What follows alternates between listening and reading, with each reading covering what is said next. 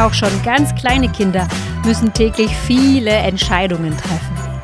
Hau ich zurück, wenn mir mein Kumpel eins mit der Schippe auf den Kopf gibt? Esse ich alle Gummibärchen sofort oder hebe ich mir welche für morgen auf? Und gehe ich erst rutschen oder erst in den Sandkasten? Die klingen vielleicht trivial, aber natürlich ist es aus der Sicht des Kindes kritisch und wichtig. Was können wir lernen, wenn wir uns mit der Entscheidungsfindung von Kindern beschäftigen? Darüber spreche ich heute mit meiner Kollegin Claudia Zoller. Sie ist Dozentin am Management Center in Innsbruck und hat viele Forschungen gemacht zum Thema, wie treffen Kinder eigentlich Entscheidungen? Nicht nur, wann sind sie besonders geduldig und verändert sich das mit dem Alter, sondern auch Risikobewusstsein und auch soziale Präferenzen und Wettbewerbspräferenzen. Das ist die erste Folge von einer Doppelfolge, denn zu diesem Thema gibt es Unmengen zu sprechen. Mein Name ist Verena Utikal. Das ist der Podcast Ja, Nein, Vielleicht. Und wir sind heute bei Folge 29. Alle weiteren und bisherigen Folgen könnt ihr hören überall da, wo es Podcasts gibt. Zum Beispiel in der NTV-App oder auf Audio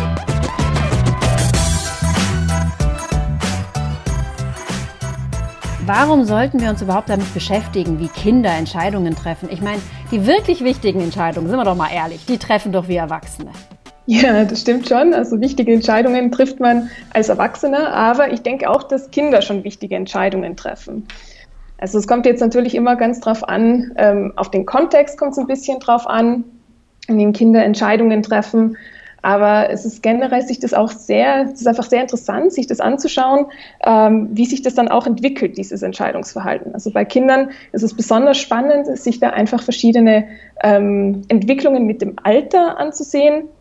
Und da kann man schon bei sehr jungen Kindern auch starten. Also unsere Experimente, also ökonomischen Experimente in dem Fall, starten ja schon bei Dreijährigen und äh, enden dann sozusagen bei 18-Jährigen, wo wir dann übergehen in die erwachsene Altersgruppe. Aber die Dreijährigen, verstehen die überhaupt, was ihr von ihnen wollt? Meine Tochter ist jetzt gerade vier geworden. da stelle ich mir schwierig vor, mit der ähm, ökonomische Experimente zu machen. Wie, wie kriegt ihr das hin, dass die Kinder euch verstehen?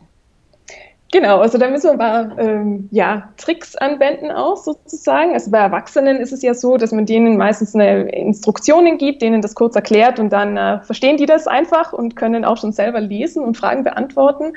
Äh, bei Kindern ist es ein bisschen schwieriger alles. Also wir haben zum Beispiel einige Experimente jetzt auch äh, im Kindergarten gemacht mit der Altersgruppe von drei bis sechsjährigen. Mhm. Und da passen wir immer auf ganz gewisse Punkte immer auf, ähm, dass die Kinder uns dann auch verstehen. Das eine ist wirklich, wir, also wir verwenden sehr viel Zeit dafür, die Instruktionen einfach so zu machen, dass die Altersgruppe das verstehen kann. Also wir versuchen ganz, ganz einfache Wörter zu verwenden. Wir versuchen die Instruktionen auch eher kurz zu halten. Wir geben denen natürlich auch nicht einfach den Zettel hin und sagen, und jetzt lies bitte, sondern. könnte schwierig werden. Da könnte schwierig werden, ja, genau. Da ist es wirklich so, dass wir ähm, Studenten und eigene Personen sozusagen trainieren. Die müssen das Skript von uns dann auswendig lernen. Es ist natürlich wichtig, dass die das genau so auswendig lernen, ähm, dass es für jedes Kind gleich ist, also dass wir keinen Unterschied haben, wie wir das Spiel erklären. Das ist mhm. ja immer wichtig. Mhm. Aber auch ganz wichtig, dass wir da ähm, Leute finden, die einfach das schaffen, mit den Kindern leicht und locker zu reden und ähm, das Ganze wirklich kindgerecht ähm, dann auch zu präsentieren. Und wir haben da auch immer verschiedene Beispiele, die wir dann bringen, beziehungsweise was wir zusätzlich immer machen ist, also man kann sich das so vorstellen, dass wir dann die Kinder abholen von der Gruppe, meistens so in Kleingruppen. Wir erklären denen mal, was passiert jetzt. Also wir werden da jetzt ein Spiel spielen äh, gemeinsam und da gibt es dann immer eine Person, sozusagen einen Erwachsenen, der dann mit dem Kind sich in eine Ecke setzt, wirklich auch so ein bisschen abgeschottet von den anderen, die sich nicht gegenseitig beeinflussen. Ja. Dann äh, sprechen die mal einfach mit den Kindern und dann gehen die dann auch mit denen gemeinsam so das Skript durch äh, und erklären denen, äh, was wir machen werden, erklären die ihnen gewisse Situationen.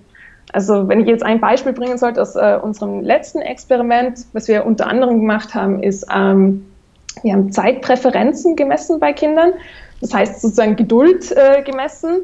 Äh, wie sind sie denn bereit, einfach auf später zu warten oder wollen sie denn alles gleich jetzt schon haben? So dieses klassische Marshmallow-Experiment?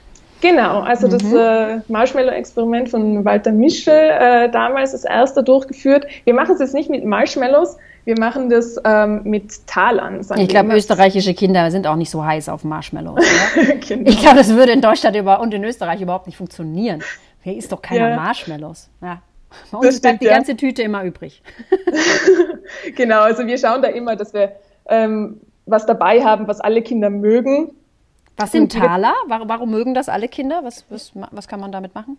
Genau, so Taler, da bringen wir so, so kleine Spielechips sozusagen mit. Mm.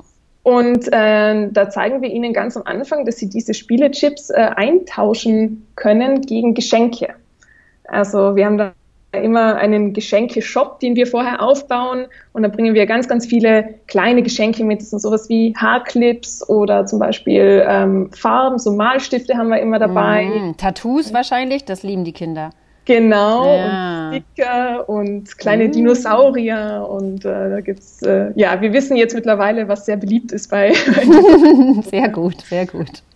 Genau. Das heißt, ihr, ihr, stellt sicher, dass die Kinder auf die Gewinne genauso heiß sind wie Studenten oder Erwachsene, die bei Geldexperimenten mitspielen. Ja? Ganz genau. Also das mhm. ist ganz wichtig, ähm, dass die Entscheidungen einfach auch Konsequenzen haben. Also auch schon für die Kinder Konsequenzen haben, ähm, dass denen nicht jetzt egal ist, wie sie, wie sie jetzt mit ihren äh, Talern da jetzt umgehen, sondern dass die ganz genau wissen, und das funktioniert eigentlich so aus meiner Erfahrung wirklich sehr gut, äh, dass die ganz genau wissen, dass wenn sie jetzt äh, den Taler zum Schluss nicht haben, dass das dann ein Geschenk weniger ist für mhm, sie. Mhm. Und äh, ja, das, äh, das jetzt bei den meisten Kindern hat das schon ähm, sind die schon sehr darauf bedacht, äh, welche Geschenke es da am Ende gibt und, und dass sie da auch welche mit nach Hause nehmen wollen. Jetzt hast du ja gerade schon angesprochen, ein Experiment, ähm, das wir später auch noch mal genauer besprechen wollen, geht um Zeitpräferenzen. Mhm. Aber man kann ja auch noch viele, viele andere Entscheidungen bei Kindern überprüfen. Welche Kategorien sind denn da noch wichtig? Genau, es gibt also ganz viele ähm, Entscheidungen, die schon überprüft worden sind, jetzt auch in vielen Studien. Unter anderem ähm, eben zu Zeitpräferenzen ist noch gemessen worden dann auch äh, Risikopräferenzen, mhm. äh, wo man sich zum Beispiel einfach anschaut, ähm, wollen Kinder denn eher eine sichere Auszahlung? Also man kann sich vorstellen, dass wir sagen, ich kann dir jetzt zwei Taler sicher geben und die darfst du dann ganz sicher auch äh, gegen Geschenke eintauschen und mit nach Hause nehmen. Oder äh, man kann sozusagen eine Lotterie wählen. Und die Lotterie, das kann dann, man kann sich das vorstellen wie ähm, so ein Lotterierad sozusagen. Mhm. Ähm, ein Glücksrad. Heißt, mhm. Wie so ein Glücksrad, genau, wo es dann heißt, ja, und wenn, das sind dann zwei Farben drauf und wenn zum Beispiel grün ähm, am Ende kommt, dann hat man gewonnen und dann bekommt man vielleicht vier Taler am Ende. Also, ähm, und wenn man verliert, bekommt man halt gar nichts. Und da ist dann immer die Frage, wählen Kinder denn dann eher die sichere Option oder wollen sie lieber sozusagen die Lotterie spielen und hoffen, dass sie dadurch dann auch mehr bekommen am Ende? Wo im täglichen Leben spielt denn bei Kindern Risiko schon eine Rolle? Also diese Lotterien, die sind natürlich sehr abstrakt, also das werden wir wahrscheinlich selten finden, aber wo spielt denn Risiko sonst in Ihren alltäglichen Entscheidungen eine Rolle? Ich denke, Risiko ähm, kann unter anderem auch eine Rolle spielen, in so einem jungen Alter schon, wenn man sich anschaut, äh, zum Beispiel, welches Risiko gehen Sie denn ein? Jetzt auch äh, beim Spielen sozusagen. Ähm, Auf dem Spielplatz nehme ich die genau. Rutsche oder nehme ich lieber genau. nehme ich lieber die Leiter? Mhm. Mhm. Genau, also dass man da schon erkennt so ein bisschen, wer wer will denn eigentlich eher so die die sichere Option wählen und wer ähm, hat denn eher mal Lust auch so ein bisschen risikohafter da auch zu mhm. spielen. Ja, und da seid ihr auch auf der sicheren Seite, weil es gibt viele Studien, die zeigen, dass Risikoverhalten in Experimenten tatsächlich korreliert mit äh, Risikoverhalten im Sport oder im Straßenverkehr. Also das heißt, man hat da ein ganz gutes Proxy. Mhm. Okay. Genau, ja. Also was man zum Beispiel auch sieht oder an Studien schon gesehen hat, ist, dass Risikoverhalten auch ähm, in der Schule zum Beispiel äh, Implikationen haben kann. Also wenn wir es bei älteren Kindern wieder sind, ähm, bei Jugendlichen zum Beispiel auch, Sie haben Studien gezeigt, dass ähm, Kinder oder Jugendliche, die mehr risikofreudig sind, also gerne mehr Risiko eingehen in solchen Experimenten, ähm, in der Schule tatsächlich auch oft mal mehr Verhaltensauffälligkeiten zeigen, im Sinne von, äh, die bekommen dann eher mal ein Schreiben mit, äh, dass ihr Verhalten in der Schule mhm. nicht äh, so ganz gewünscht war. Mhm. Ähm, beziehungsweise ist auch gezeigt worden, dass es oft mal eine äh, höhere Ausfallsquote gibt äh, bei risikofreudigeren Kindern. Also dass die Krankheitstage, meinst du? Weil sie sich den Arm gebrochen haben? Äh, das, das, vielleicht weniger, also, aber dass sie wirklich aus der Schule auch aussteigen äh, und ihre Ausbildung früher abbrechen. Mhm. Ähm, ist auch schon gezeigt worden, dass es äh, mit Geduld, also mit Zeitpräferenzen, aber auch mit Risikopräferenzen, dass es da schon gewisse Zusammenhänge geben kann. Okay, also wir sind bei Geduld, Risiko. Was kann man bei Kindern noch überprüfen? Genau, dann kann man natürlich noch überprüfen soziale Präferenzen. Was ist also, das? Wie Kinder sozusagen im sozialen Kontext miteinander umgehen. Und da gibt es jetzt verschiedene Arten, die man sich ähm, von diesen sozialen Präferenzen sozusagen anschauen kann.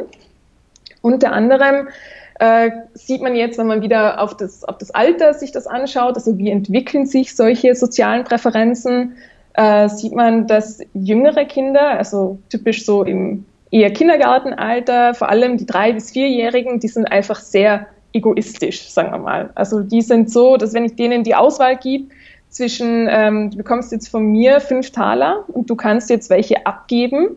Wichtig ist immer, wir sagen ja nie, an wen sie das abgeben. Wir sagen, es geht an ein anderes Kind. Das mhm. geben wir dann tatsächlich auch an ein anderes Kind, aber die wissen jetzt nicht, ah, der, der geht jetzt an meinen Freund oder meine Freundin, sondern es geht einfach an irgendein anderes Kind im Kindergarten.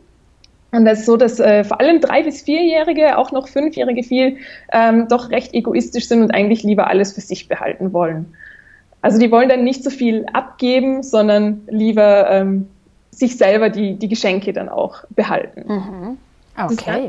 genau. Heißt es, heißt es, wir kommen als Egoisten auf die Welt und werden dann erst zu sozialen Wesen? Weil wenn die ganz Jungen, die Dreijährigen, sagst du, noch richtig egoistisch sind, dann bedeutet das ja wohl, dass wir mit der Zeit weniger egoistisch werden. Heißt das dann auch im Umkehrschluss, dass wir, wenn wir gerade einen Tag alt sind, die egoistischsten Wesen der Welt sind? Gut, das wahrscheinlich, also was wir jetzt von den Experimenten zumindest her messen können, ist es so, dass die jüngeren Kinder schon sehr egoistisch sind. Äh, bei den ganz jungen Kindern wahrscheinlich müssen wir einfach auch, kannst du mir jetzt vorstellen, ähm, aus biologischen Gründen auch recht egoistisch sein. Ja? Also ähm, wenn man sich evolutionär biologische Studien auch ansieht, ist es ja durchaus so, dass man ja, dass Jüngere eben durchaus egoistischer sind. Ähm, aber es ändert sich im Laufe der Zeit. Also man kann schon sehen, dass sozusagen mehr Interaktionen, wenn wir älter werden, ähm, auch jetzt natürlich im Kindergarten, Schulkontext und so, ähm, soziale Präferenzen sich dann auch wieder ändern. Und dass man gewisse Muster erkennt, wie zum Beispiel, dass sieben- bis achtjährige sehr egalitär sind. Äh, also die sind äh, sehr darauf aus, dass, da, dass es ganz jeder gleich viel bekommt. Ja, es ist wichtig, dass wenn ich jetzt äh, fünf Taler habe, äh, dass der andere dann auch fünf Taler hat. Mhm, und mhm. so sieht man schon, äh, dass sich das in dem Alter sehr, ja, dass sich da schon einiges dann auch verändert mit dem Alter hinweg. Es macht evolutorisch, sagst du ja gerade auch schon, total Sinn, dass die ganz Kleinen egoistisch sind. Also nehmen wir mal an, wir haben Zwillinge, die beide noch gestillt werden. Na, da sagt keiner, ach ja, hier kann doch mein Bruder zuerst trinken. Ne? Also die achten nur auf sich selbst, müssen sie. Ja? Sie müssen auf sich selbst achten, damit sie überhaupt einen gewissen ähm, ja, ein gewisses Level erreichen, in dem sie lebensfähig sind und weiter, weitermachen können. Also das macht total Sinn, dass die ganz Kleinen egoistisch sind. Aber warum passiert es dann, dass die Kinder aufhören mit diesem Egoismus? Und könnten, dort, könnten doch auch so bleiben. Also warum sagst du, gibt es dann diese, diesen Unterschied von den Dreijährigen zu den Siebenjährigen? Wo kommt das egalitäre Denken denn auf einmal her? Also ich würde jetzt vermuten, dass es vor allem ja auch durch die sozialen Interaktionen dann kommt. Also mhm. mit drei, vier Jahren, das ist ja normalerweise das typische Alter, wo Kinder dann anfangen, in den Kindergarten zu gehen, äh, wo sie dann wirklich lernen, auch miteinander umzugehen, dass es äh, das mit anderen Spielen äh, auch viel Spaß macht, ja nicht nur immer alles alleine. Und das ist natürlich dann noch viel, viel ausgeprägter, je älter sie werden.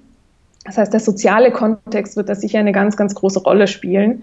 Beziehungsweise müssen wir uns auch vorstellen, wenn wir dann als Erwachsene, äh, wir können nicht immer alle egoistisch sein, dann würde die Gesellschaft nicht funktionieren. Mhm. Ich glaube, das ist ein ganz wichtiger Lernprozess, den eben Kinder jetzt schon durchmachen und ähm, da wirklich auch sehr, sehr viel lernen innerhalb von kurzer Zeit. Und man kann dann recht gut sehen, wie sich das dann weiterentwickelt, bis sie, bis sie erwachsen sind und wirklich als Erwachsene sozusagen dann auch ähm, ja, Teil also, oder voller Teil der Gesellschaft sind und da auch ähm, eben auch mal kooperieren müssen mit anderen. Man mhm. muss mal mit anderen teilen und so weiter. Ja, ja, es ist ein interessantes Alter. Also mit sechs, sieben kommen die Kinder in die Schule. Es gibt dann ganz neue Regeln, ne, die im Kindergarten mhm. zwar zum Teil auch schon vorgelebt werden, aber in der Schule definitiv dann gelebt werden müssen.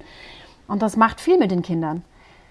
Das heißt, genau. sie müssen auf einmal ähm, soziale Präferenzen entwickeln, nur sie müssen soziale Präferenzen leben, zumindest, sonst kommen sie nicht weiter, sonst funktioniert es nicht mehr.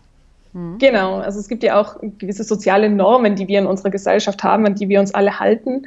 Und ich glaube auch vor allem im Kindergarten, dadurch, dass wir jetzt viele Studien in den Kindergarten gemacht haben, könnten wir das jetzt natürlich auch ein bisschen beobachten, ähm, ist schon so, dass äh, viel Wert darauf gelegt wird, dass Kinder natürlich miteinander spielen und auch mal teilen und auch mal was abgeben.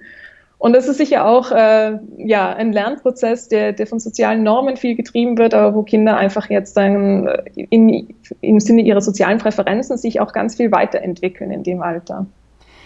Also wir sehen, das Alter ist fundamental für die Entwicklung von sozialen Präferenzen, ob ich auf, wie ich aufteile, wie ich verhandle, wie ich kooperiere. Also all das steckt da mit drin. Es ist aber nicht nur das Alter, es sind ja noch andere Faktoren, die ihr identifiziert habt. Was kann man noch sagen? Was ist noch wichtig für die Entwicklung von Großzügigkeit? Ganz genau. Also eines, was wir sehen, in mehreren Studien, die jetzt schon durchgeführt worden sind, ähm, ist sozusagen der, der sozioökonomische Hintergrund der Eltern auch. Also in welchem Umfeld wachse ich auf? Was ist der, der Ausbildungsstand der Eltern? Und da sehen wir oft, dass das äh, für, für viele ökonomische Präferenzen auch einen Unterschied macht. Also dass Kinder, die in einem Kontext aufwachsen, äh, die eher zu einem niedrigeren sozioökonomischen Status dann auch gehören, ähm, dann zum Beispiel auch weniger soziale Präferenzen zeigen. Und da, äh, das ist eine, war eine ganz wichtige Erkenntnis in dem Fall, weil da einfach auch Programme ähm, sozusagen konzipiert worden sind, also Programme aufgesetzt worden sind. Das ist dann mit diesen Studien untersucht worden. Und ein Programm davon ist ja auch in Deutschland gemacht worden ähm, von äh, Fabian Kosse und, und Co-Autoren, die sich angeschaut haben, wie kann denn so ein, so ein Mentor äh, Kinder positiv beeinflussen im Sinne ihrer sozialen Präferenzen, im Sinne von, wollen die jetzt mehr kooperieren, sich sozialer verhalten anderen Kindern gegenüber. Und die haben wirklich sehr schön gezeigt, dass einfach so ein Mentor. Das waren dann äh, Studenten, die gekommen sind und mit den Kindern, ähm, die eben aus einem schwächeren sozialen Umfeld äh, stammen, Zeit verbracht haben. Die haben jetzt nicht mit denen gelernt, mit denen Zeit verbracht. Äh, die waren mal Fußballspielen oder mal ähm, gemeinsam irgendwie draußen und haben das regelmäßig gemacht, haben dabei auch ein Tagebuch geführt. Mhm. Und es hat sich gezeigt, dass diese Kinder mit Hilfe dieses Mentors einfach sozusagen mehr ähm, soziale Präferenzen entwickelt haben, mehr prosoziale geworden sind, also eher mal auch dann ähm, mit anderen Kindern geteilt haben und mal was abgegeben haben. Und äh, das finde ich ist eigentlich eine sehr, sehr schöne, eine sehr schöne Studie, die einfach zeigt, ähm, wie solche Interventionen auch gerade im Kinder- und Jugendalter viel Einfluss haben können. Großartig, schön. Balu und du, ja? so heißt die Studie. Ganz genau. Mhm. Ja. du und du. Ist auch schon ein schöner Name. Wunderbar. genau. Also Status der Eltern kann entscheidend sein und wir sehen aber, es gibt Möglichkeiten der Intervention. Also Kinder, die dadurch abgehängt werden, wieder zurückzuholen in die, in die Gruppe. Wie sieht es denn aus mit Geschlecht oder mit Anzahl von Geschwistern? Das ist ja auch immer so, eine, so ein Klischee. Ja, Einzelkinder, die nicht teilen können. Habt ihr da auch was gefunden? Genau, wir haben uns das also mal angeschaut. Ähm, was, was solche Indikatoren noch sein können. Einzelkinder, ähm, oftmals spielen Geschwister ein bisschen eine Rolle, aber man kann das eigentlich nicht jetzt so ganz ähm, vereinheitlichen auf alle Studien hinweg. Äh, was man schon oft sieht, sind Geschlechterunterschiede. Also dass ähm, Mädchen sind oft mal ein bisschen prosozialer, sind oft mal die, die ein bisschen mehr kooperieren wollen als Jungs, ähm, während Jungs oft dann dazu tendieren, ein bisschen manchmal egoistischer zu sein, aber manchmal auch einfach mehr ähm, effizienzsuchend, kann man das nennen. Ja? Also die sind mhm. mehr darauf aus, dass sie sagen, das muss eine effiziente Umverteilung sein und da geht es nicht immer nur darum, dass äh, alle gleich gut dastehen, sondern wenn ich jetzt ein bisschen besser ähm, dastehen kann als der andere, aber der andere jetzt nicht schlechter ist, äh, dann wählen Jungs also eher die, die effiziente Lösung sozusagen. Könnt ihr was darüber sagen, woher diese Geschlechterunterschiede kommen? Das können wir jetzt mit unseren Studien eigentlich schwer sagen. Ich glaube, wir, wir können das messen und wir können uns immer anschauen, in so sauber wie möglich sozusagen das Ganze experimentell zu messen und die Unterschiede ähm, dann zu analysieren. Warum, also woher das wirklich kommt, ob das jetzt wirklich von der Erziehung kommt oder so, das ist oft ganz, ganz schwer zu sagen. Das hängt auch ganz schwer ähm, vom Kontext auch oft ab. Also es gibt ja auch ähm, Referenzen für Wettbewerb zum Beispiel, mhm. äh, wo wir wirklich schon große Unterschiede zwischen Mädchen und Jungs sehen und das teilweise schon bei Fünfjährigen. In welche Richtung? Äh, Frauen sind ja später, zumindest in vielen Studien wird gezeigt, Frauen sind weniger wettbewerbsbereit als Männer. Ist das bei den Mädchen auch schon so? Genau, also das sieht man ganz klar bei Kindern auch schon so. Ähm, und das ist eigentlich was, ja, was eben bei Fünfjährigen schon gezeigt worden ist und sich eigentlich durch das ganze Jugendalter dann auch noch äh, bis hinaufzieht. Und teilweise sind da wirklich sehr, sehr große Unterschiede im Wettbewerbsverhalten. Also das Jungs sind eher diejenigen, die sagen so, und ähm, ich traue mich jetzt anzutreten sozusagen im Wettbewerb und Mädchen sind eher diejenigen, die dann sagen, nein, also sie wollen lieber nicht antreten und dafür auch ähm, Teil von ihrem Verdienst sozusagen, bekommen ja immer was ausbezahlt bei diesen Experimenten. Mhm ähm, die verzichten da auch eher oft mal drauf, auch wenn sie es nicht sollten. Ja? Also, also obwohl sie die Leistung bringen könnten, wollen sie lieber nicht mitmachen, weil der Wettbewerb für sie irgendeine Art von Unannehmlichkeit darstellt. Es wäre total spannend zu wissen, woher kommt das? Ist das anerzogen oder ist das genetisch bedingt? Na, also man kann für beides klischeehafte Argumente finden. Na klar, früher war doch auch immer der Mann, der jagen gegangen ist und deswegen mögen die den Wettbewerb so gehen. Das haben die einfach in den Genen. Ne? Also so ganz flapsig gesagt. Aber auf der anderen Seite, mhm. wenn man so als Mutter seine Kinder auf den Spielplatz begleitet und, und so erlebt, wie Jungs und Mädchen immer noch unterschiedlich behandelt werden, da fallen dann auch viele Argumente ein, dass das vielleicht doch eher in der Erziehung zu suchen ist. Hast du eine Hypothese? Also auch wenn ihr es jetzt selber nicht untersucht habt, hast du ein Gefühl? Was, was ist deine Meinung? Ich glaube, dass das schon auch mit der Erziehung ein bisschen mitkommt. Ich glaube aber auch, ähm, zumindest wenn ich es jetzt bei, meine, bei meinen nicht nur Neffen ein bisschen beobachten kann, äh, dass sich das Ganze jetzt schon ganz stark verändert hat. Ähm, ich glaube schon, dass jetzt auch Mädchen viel mehr gepusht werden. Es werden jetzt ganz viele Interventionen auch gemacht, dass äh, Mädchen sich zum Beispiel auch mehr in die naturwissenschaftlichen Fächer hineinwählen sollen und eben nicht vor diesem Wettbewerb zurückschrecken sollen. Ähm, Teil von diesen Studien zum Beispiel, es gibt ja auch ähm, diese Affirmative Action, also die ganz typische Frauenquote, ja, sozusagen, mhm. äh, die, die man sich dabei äh, anschauen kann. Und es ist auch gezeigt worden, dass so eine Frauenquote schon bei Jugendlichen auch helfen kann. Und zwar einfach nur, indem man sagt, so die Qualifikation ähm, zwischen jetzt dem, äh, dem Mädchen und dem Jungen war komplett gleich hoch. Die waren also in der Aufgabe, die sie gemacht haben, gleich gut.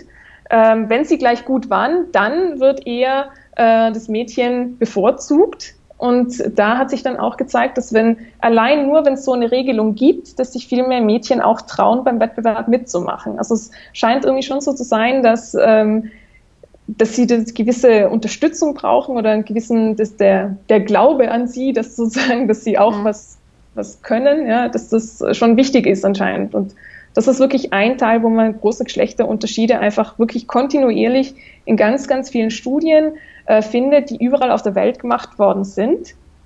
Zum Beispiel gibt es jetzt auch eine Studie, äh, die hat das verglichen zwischen Schweden und Kolumbien und hat da Mädchen und Jungs sozusagen auch so, so einen Wettbewerb machen lassen, ähm, beziehungsweise geschaut, ob sich Mädchen überhaupt in den Wettbewerb reinwählen wollen und hat dann gezeigt, dass in Schweden, also der schwedische Mädchen wollten das jetzt eher, sie waren eher kompetitiv und wollten sich eher in den Wettbewerb reinwählen als jetzt Mädchen in Kolumbien. Aber in beiden Ländern war es tatsächlich so, dass Jungs immer kompetitiver waren als Mädchen. Mhm. Das mhm. heißt, man sieht also einen gewissen ähm, kulturellen Aspekt, der da auch mit reinspielt. Das ist ja mhm. in den Schwede, also in Schweden, den ganzen skandinavischen Staaten doch so, dass ähm, viel, wahrscheinlich weniger auf solche Geschlechterunterschiede dann auch geachtet wird. Da kennen wir viele, viele Beispiele auch. Ähm, und man sieht das schon auch in solchen Studien dann, dass äh, der, zumindest dieser, dieser Gap, dieser Unterschied zwischen Jungs und Mädchen in Schweden kleiner ist als jetzt in Kolumbien in dem Beispiel. Claudia, wir sind schon fast am Ende unserer ersten Folge. Wir sind ja Gott sei Dank nächste Woche gleich nochmal zusammen. Deswegen können wir gleich ähm, hier den Teaser setzen. Juhu, es geht gleich nächste Woche weiter. Wir werden da nochmal über Zeitpräferenzen und Risikopräferenzen im Detail sprechen. Da sind wir jetzt heute nur so angekratzt. Aber vielleicht können wir nochmal so ein kurzes Zwischenfazit ziehen. Wenn wir uns soziale Präferenzen anschauen und Kinderexperimente im ganz Besonderen, was würdest du sagen, sind die drei wichtigsten Erkenntnisse in dem Bereich? Drei wichtigsten Erkenntnisse sind, ähm, also allgemein solche Studien mit Kindern zu machen, ist super wichtig. Wir erkennen einfach, wie sich das Entscheidungsverhalten, wie sich ökonomische Präferenzen mit dem Alter entwickeln. Ganz, ganz viel passiert mit dem Alter. Das sehen wir vor allem an den sozialen Präferenzen dann auch, dass man einfach sieht, äh, dass Kinder von egoistisch eher in egalitär Gleichverteilung und dann eher sogar in die Richtung äh, Fairness-Präferenzen gehen. Ist es denn fair, äh, wenn ich mehr bekomme, der andere weniger? Ich glaube einfach, dass äh, solche Studien das wirklich äh, sehr schön zeigen und auch ganz sauber messen können. Und was auch super toll ist, ist, dass, dass man diese Erkenntnisse nehmen kann und dann gezielte Interventionen setzen und sagen, und ich möchte gerne Kindern jetzt in dem Fall helfen, die aus einem schwächeren sozialen Hintergrund kommen und da Programme ähm, starten und man kann das dann auch wieder sehr schön messen, dass diese Programme dann auch einen sehr positiven Impact haben können auf die Entwicklung. Super cool, Claudia. Vielen Dank. Wir hören uns nächste Woche wieder. Mach's gut. Danke.